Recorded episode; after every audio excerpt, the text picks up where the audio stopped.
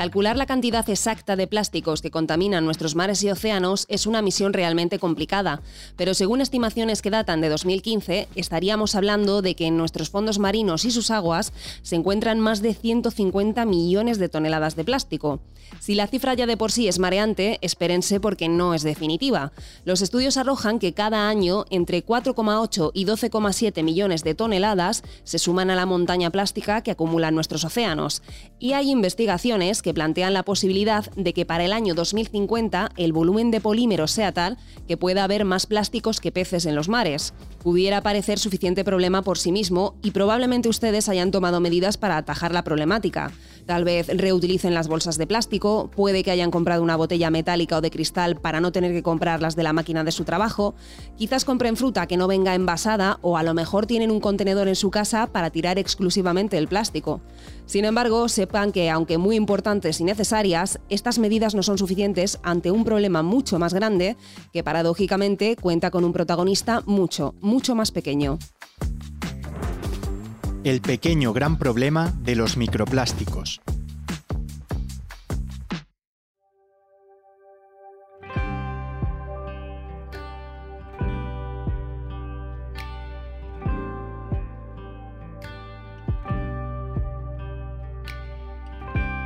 No superan los 5 milímetros de diámetro, pero estos diminutos fragmentos de plástico se han convertido en un problema de una envergadura descomunal debido a su facilidad para escurrirse por cualquier cañería o colarse por todo tipo de filtros y depuradoras. Su origen es variopinto y ya puede ser fruto de la descomposición de bolsas y botellas, de la degradación de los neumáticos o de las mini perlitas que se introducen en cosméticos esfoliantes, que los microplásticos son capaces de llegar a ríos y océanos contaminando el entorno o convirtiéndose en veneno comestible para su fauna. Para conocer un poquito más acerca de lo que está ocurriendo, hablamos con Roberto Rosal García, catedrático de Ingeniería Química, Química Analítica y Química Física de la Universidad de Alcalá de Henares e investigador de EnviroPlanet, red de investigación de residuos plásticos en el medio ambiente. Roberto, ¿qué tal? Buenos días, muy bien, muchas gracias. ¿Por qué algo tan pequeño puede hacer tanto daño como para considerarlo uno de los enemigos a combatir en nuestra lucha contra el cambio climático? Bueno, más que cambio climático en, en este contexto, yo creo que es preferible hablar de gas gases con efectos globales o gases con efecto invernadero. En realidad, el impacto de los plásticos en este balance de gases en la atmósfera eh, es pequeño. Existe, claro, porque la totalidad, la casi totalidad de los plásticos que utilizamos proceden de fuentes fósiles, eh, sobre todo del petróleo. Sin embargo, no, es el problema principal de los eh, residuos plásticos. No es la cantidad de carbono, dióxido de carbono u otros gases que puedan emitir, sino que se trata de contaminantes persistentes que se diseminan con gran facilidad en todos los ecosistemas, que se fragmentan hasta tamaños muy pequeños tan pequeños que no estamos seguros de hasta dónde llegan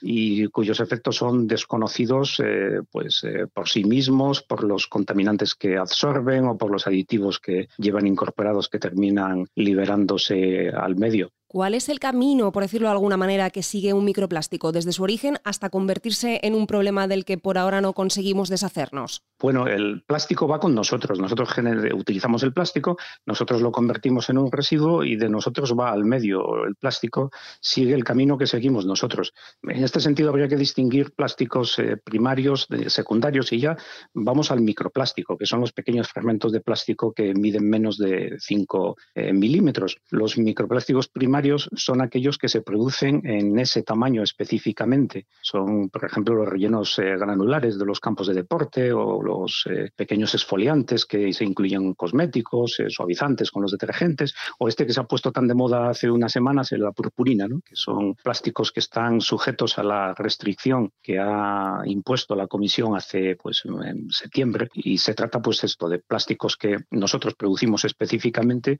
en ese tamaño y que diseminamos en el medio pues con el uso de los eh, materiales que hacemos. Y por otro lado están los microplásticos secundarios, que son los productos de fragmentación de los eh, plásticos que pueden tener cualquier tamaño. Y pues estos se fragmentan, estos plásticos que vertemos al medio, se fragmentan por la acción de, los, de la radiación solar o de la oxidación con el oxígeno atmosférico, van formando fragmentos cada vez más pequeños y cada vez más numerosos hasta que los perdemos de vista, pues hasta que se diseminan, en, pues se hunden en el océano o los asimila la fauna. Realmente no sabemos muy bien dónde están cuando los perdemos de vista, lo cual sucede cuando tienen tamaños eh, inferiores a, unas pocas micras, que es cuando dejan de ser accesibles a los métodos espectroscópicos que tenemos para, para detectarlos. Justo lo decías tú, lo de la fauna marina es una de las principales afectadas por la invasión de, plástico, pero ¿cómo es ese impacto? ¿Cómo es exactamente cómo les afecta? Ahí es donde se descubrió, en, los residuos que llegan al mar. En la fauna marina pues están muy, eh, muy afectada por enmayamiento, con artes de pesca abandonadas, con redes, aparejos y cosas similares,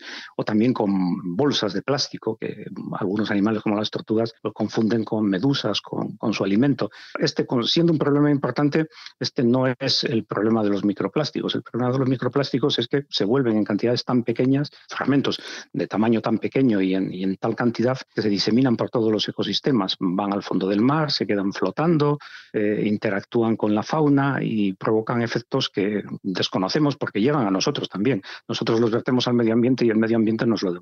Te voy a poner un ejemplo muy gráfico. ¿Hay posibilidades de que yo me coma una merluza y encuentre un fragmento microscópico de caucho? Sí, sí. Eh, hay estudios eh, sobre fauna marina y sobre especies eh, que se pescan.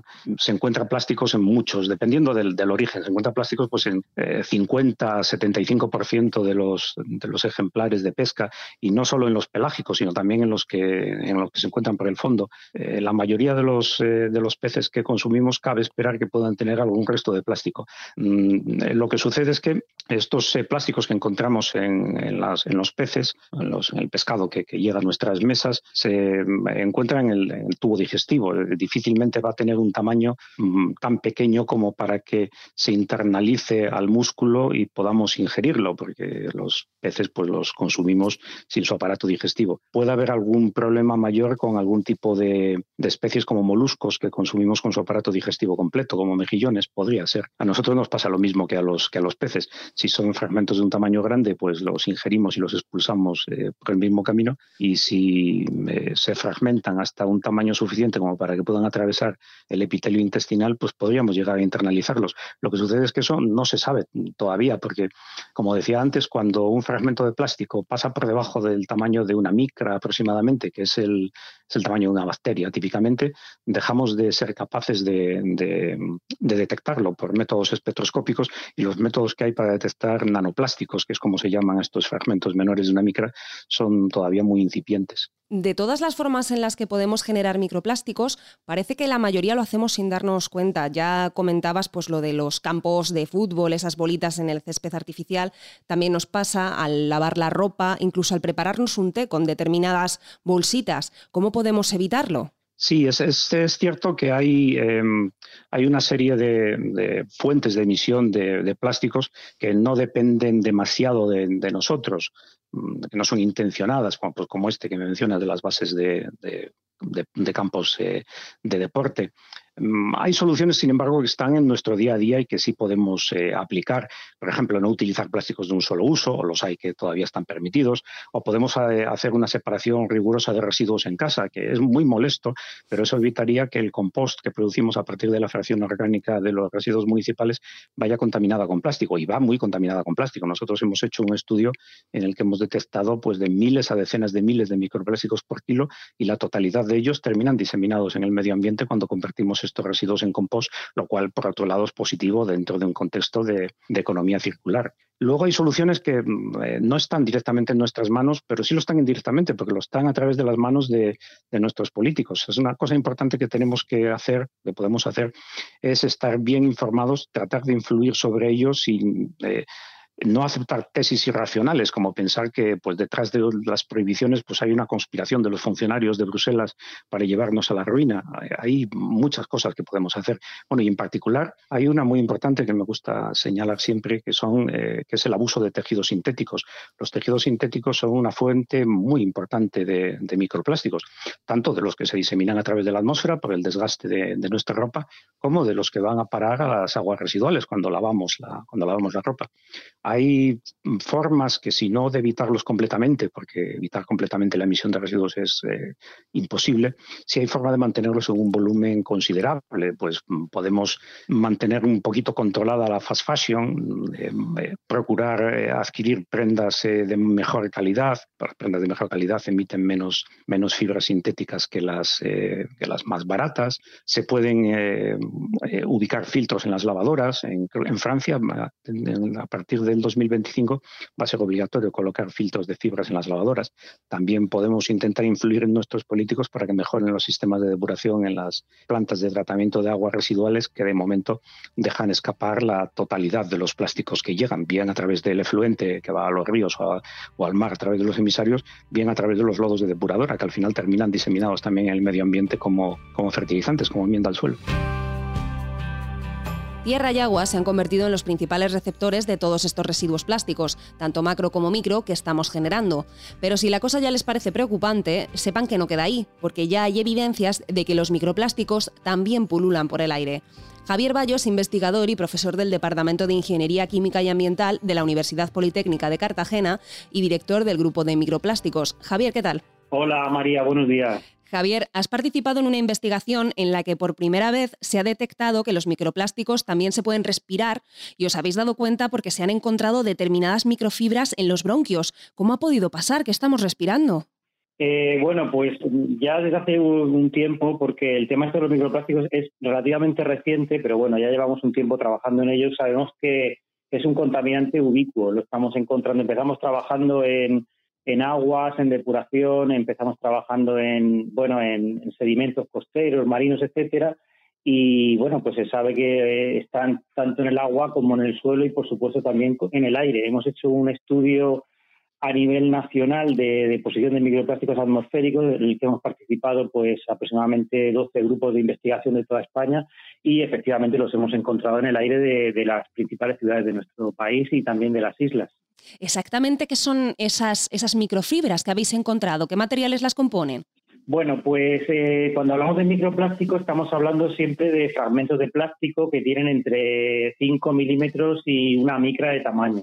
En el caso de las fibras se, admiten hasta 15 milímetros, un poquito más largas. Entonces, eh, pues la composición es muy variada porque eh, estamos viendo cómo hay evidentemente muchas son procedentes de, plásticos que hemos fabricado eh, inicialmente, fundamentalmente en muchos casos procedentes de, nuestros tejidos, eh, pues tipo eh, polipropileno, polietileno, poliéster, etcétera, y en otros casos no son directamente compuestos microplásticos, compuestos plásticos iniciales, sino que son compuestos naturales como la lana, el algodón o el lino, pero que suelen ir añadidos de colorantes y de algún aditivo que los hacen ya pues de alguna manera un poco nocivos para la salud. ¿Estas microfibras inhaladas pueden dañarnos de alguna manera? Porque por ahora no queda muy claro lo que pasa con ellas en nuestros bronquios. Pues sí, justamente eso es lo que estamos estudiando gracias a este proyecto que, financia la Fundación Seneca de nuestra Agencia de Ciencia y Tecnología de aquí en la región de Murcia, en la que estamos viendo cómo estos eh, microplásticos inhalados llegan hasta eh,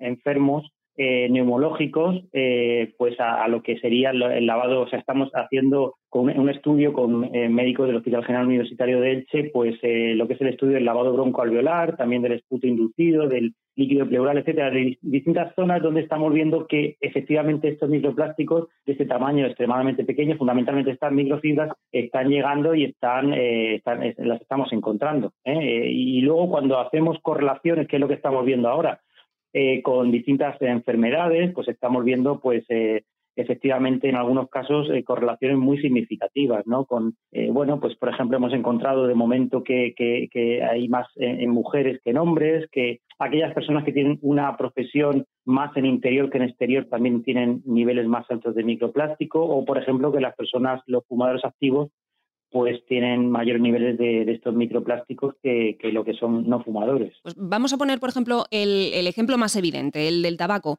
Más allá de los agentes tóxicos que ya conocemos que inhalamos al fumar, eh, ¿también puedo llenar mis pulmones de plástico por culpa de los cigarrillos? Pues eso es justamente lo que hemos visto en este, en este, en el inicio de este estudio, porque ya te digo que es un estudio que de momento va a durar hasta el año 25 y estamos recopilando, recabando muchísimas más muestras pues sí que hemos visto que fumadores activos, eh, por ejemplo, las concentraciones de algún tipo de microplástico, como es la celulosa semisintética, lo que es el rayón, la viscosa, que sabemos que puede formar parte del, del filtro de los cigarrillos, pues está en, mayor cantidad en sus pulmones. Incluso también asociándolo con personas de mayor edad, por encima de los 60 años, que han tenido pues un hábito de tabáquico muy continuado en el tiempo y que efectivamente pues tienen una mayor carga de, esto, de este tipo de, microplástico, en este caso de, este, de esta celulosa semisintética.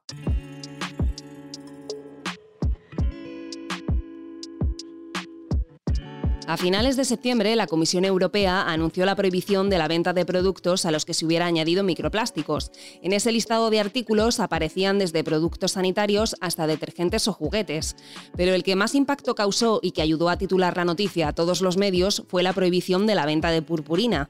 Y es que sí, un producto asociado a la fiesta y en apariencia inofensivo, salvo por alguna esquirla que se te pueda meter en el ojo o porque podía seguir encontrando su rastro dos semanas después de haberla utilizado, resulta que ha demostrado tener un poder de contaminación difícil de controlar. Aparentemente, el daño que provoca el fin de la venta de purpurina tampoco parece irreparable, más allá de lo estético. Pero ¿y qué pasa cuando tienes un negocio en el que la venta de purpurina es una de tus grandes bazas? Para contestarnos a esta pregunta tenemos a Valentina Nashikina. Valentina, hola. Hola María, hola. Valentina es la CEO de Industrial Beauty, una empresa de venta de maquillaje y cosmética de Murcia que cuenta con un gran repertorio de marcas, incluida la suya propia. Y en esa marca tenían un producto que hacía las delicias de los fans del maquillaje, que son los botecitos de purpurina de todos los colores, formas y tamaños. Valentina, ¿qué hace una empresa cuando le dicen que uno de sus productos estrella ya no podrá venderse más? ¿Os habéis llevado una sorpresa? ¿Sabíais que era cuestión de tiempo?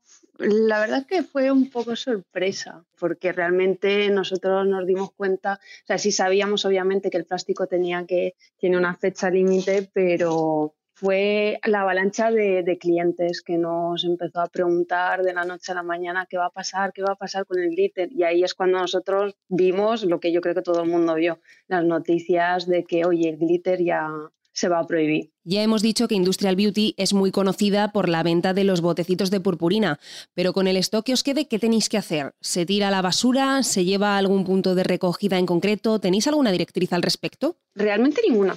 o sea, no tenemos ninguna directriz de nada, porque esto ha salido de Europa, pero España no se ha pronunciado en ningún momento. Entonces, directrices no hay ninguna. Sí que es cierto que nosotros pues, hemos puesto en liquidación parte que era de plástico de nuestro stock y nuestros clientes, la verdad es que lo han, han comprado la mayoría, entonces no creo que nos quede mucho, pero ni muchísimo menos yo creo que lo vayamos a tirar, sino que pues probablemente si nos sobra algo sea para regalar a algunas maquilladoras que hagan glitter bars o cosas así para que puedan terminar de aprovecharlo. ¿Habéis encontrado algún sustituto y sabéis de qué está hecho si lo habéis encontrado? Sí, hace como un año y algo ya introdujimos una línea biodegradable y la teníamos un poquito pues pequeña, porque realmente la parte plástica pues a lo mejor teníamos 200 referencias y en esta creo que 12.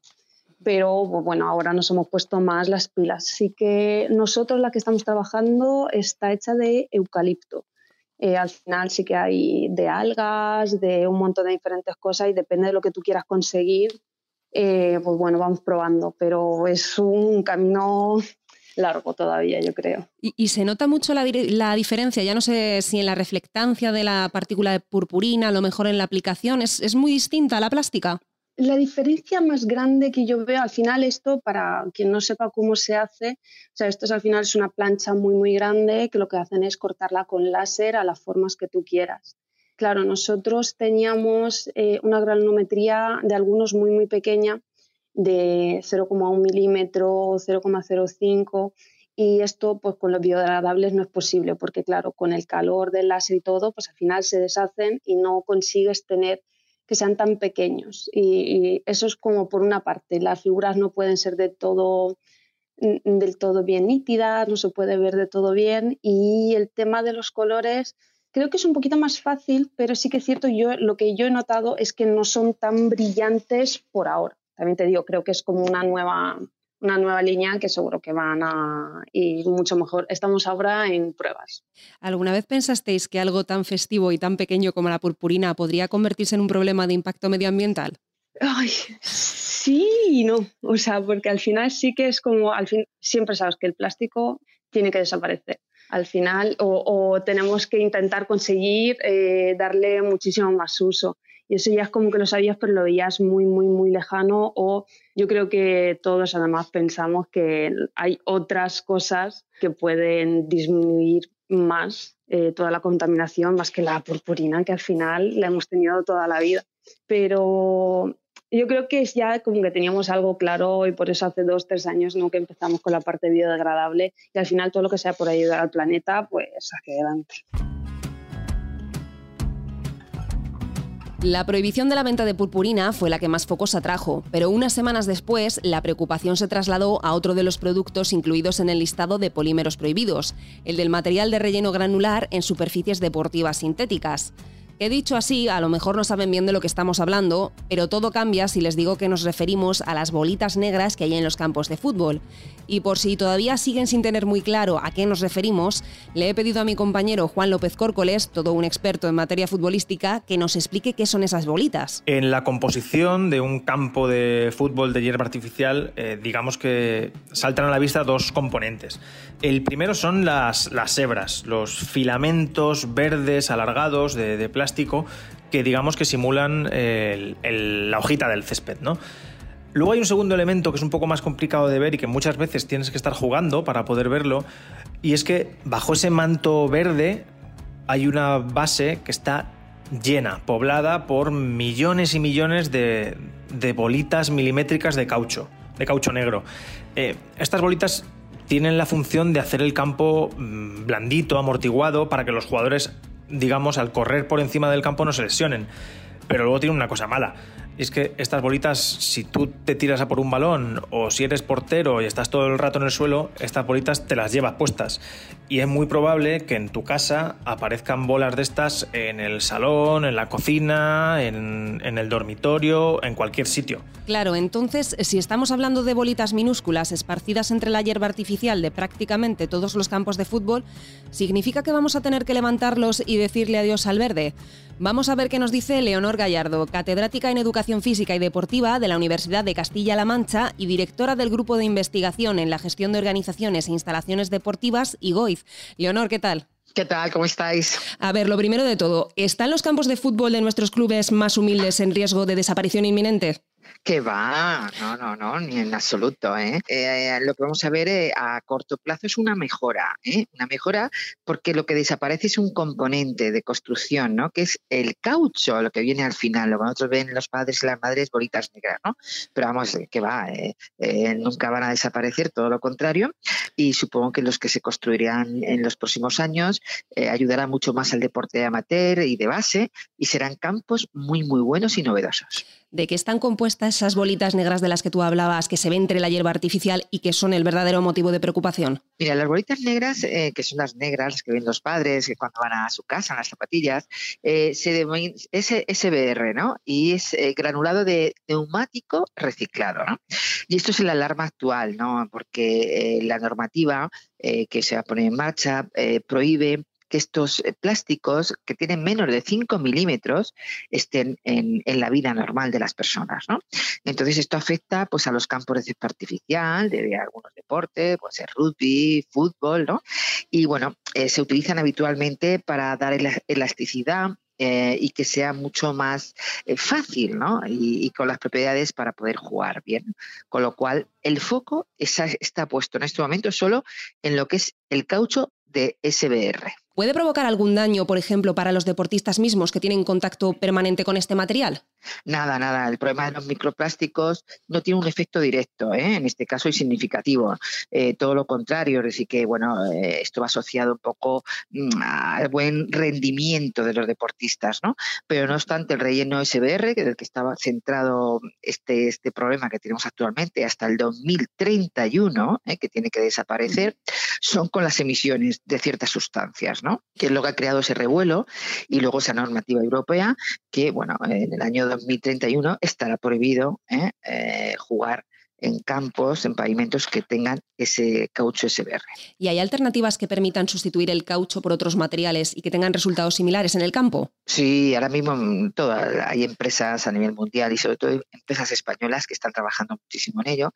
Nosotros como Universidad de Castilla-La Mancha estamos trabajando, tenemos un laboratorio en el cual estamos trabajando, asesorando a las empresas y bueno, hay tres, tres digamos, eh, líneas, ¿no? Eh, para cambiar eh, las densidades, eh, los rellenos, ¿no? Hay tres líneas. Uno es campo sin relleno. ¿eh? y solo con arena, porque estos campos que estamos hablando ahora, en este caso del fútbol, tienen arena, ¿no? Para que amortiguen el peso del plástico. Y entonces, bueno, eh, sería una de las líneas. Otro sería rellenos de origen natural. Ahí se habla mucho del hueso de aceituna, se habla del corcho, es decir, que hay muchas líneas y, lo que estamos haciendo es cuál es la idónea. Y luego, bueno, pues em, eh, también hablaremos de esos microplásticos mayores de de, 5 milímetros. Pero si ya se han encontrado alternativas que funcionan de manera más o menos similar, ¿por qué no se pide el cambio inmediato de estos rellenos? ¿Es ¿Esperar no provocará una mayor contaminación? Bueno, esto es muy complejo, es muy complejo. Mira, por ejemplo, en España hay más de 10.000 campos de fútbol, ¿eh? por ejemplo, solo de fútbol, si no hablamos de, otros deportes como rugby. Eh, el tema es que esto mm, tiene que dar un tiempo eh, para el cambio, hay que absorber eso, hay que poner otros materiales, pero sí que hay países que hace tiempo que ya lo han hecho. ¿eh? Es que hay países que en Europa nos han avanzado ¿eh? y bueno, y hay que concienciar, y esto no se puede hacer de un día para otro. Ya te digo, sobre todo que es muchos ayuntamientos, porque casi todos los campos son públicos, y entonces, bueno, pues poco a poco se tiene que ir adaptando y, y cambiando. Leonor, desde el grupo IGOIZ, que sois especialistas en la materia, ¿cuál es la solución para vosotros? perfecta o casi perfecta para los campos del, del futuro? ¿Por qué materiales se deberá apostar y qué cambios habrá que implementar cuando se tenga que sustituir la hierba? Pues nosotros ahora mismo con el tema del caucho lo que creemos que va a ser más idóneo es el campo de relleno de origen natural. Yo creo que además podría crear una nueva industria ¿eh? en España y en algunas regiones. Y bueno, también hay que hacer muchos estudios según el uso, según las horas de, luz, ¿no? o sea, del sol también. Entonces, bueno, poco a poco hay muchas alternativas y mm, esto lo que se hará que cada uno va a elegir su mejor y desde luego aquí a estos ocho años que tenemos en previstos, seguro que eh, se va a definir alguna muy eh, la mejor y luego ya te digo, se dejará también que cada, cada empresa o cada ayuntamiento o cada club elija la que más le guste. Ya ven que casi sin darnos cuenta, el plástico se ha convertido en un material omnipresente en todas las actividades y espacios de nuestras vidas, y que los estudios e investigaciones nos están demostrando que incluso las partículas más pequeñitas han conseguido convertirse en un problema bastante grande.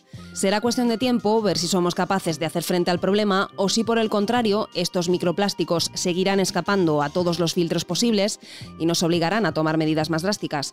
El pequeño gran problema de los microplásticos es un podcast del diario ABC, dirigido y guionizado por María Romero. Si te ha gustado este episodio, suscríbete a la lupa de ABC en tu plataforma de podcast favorita.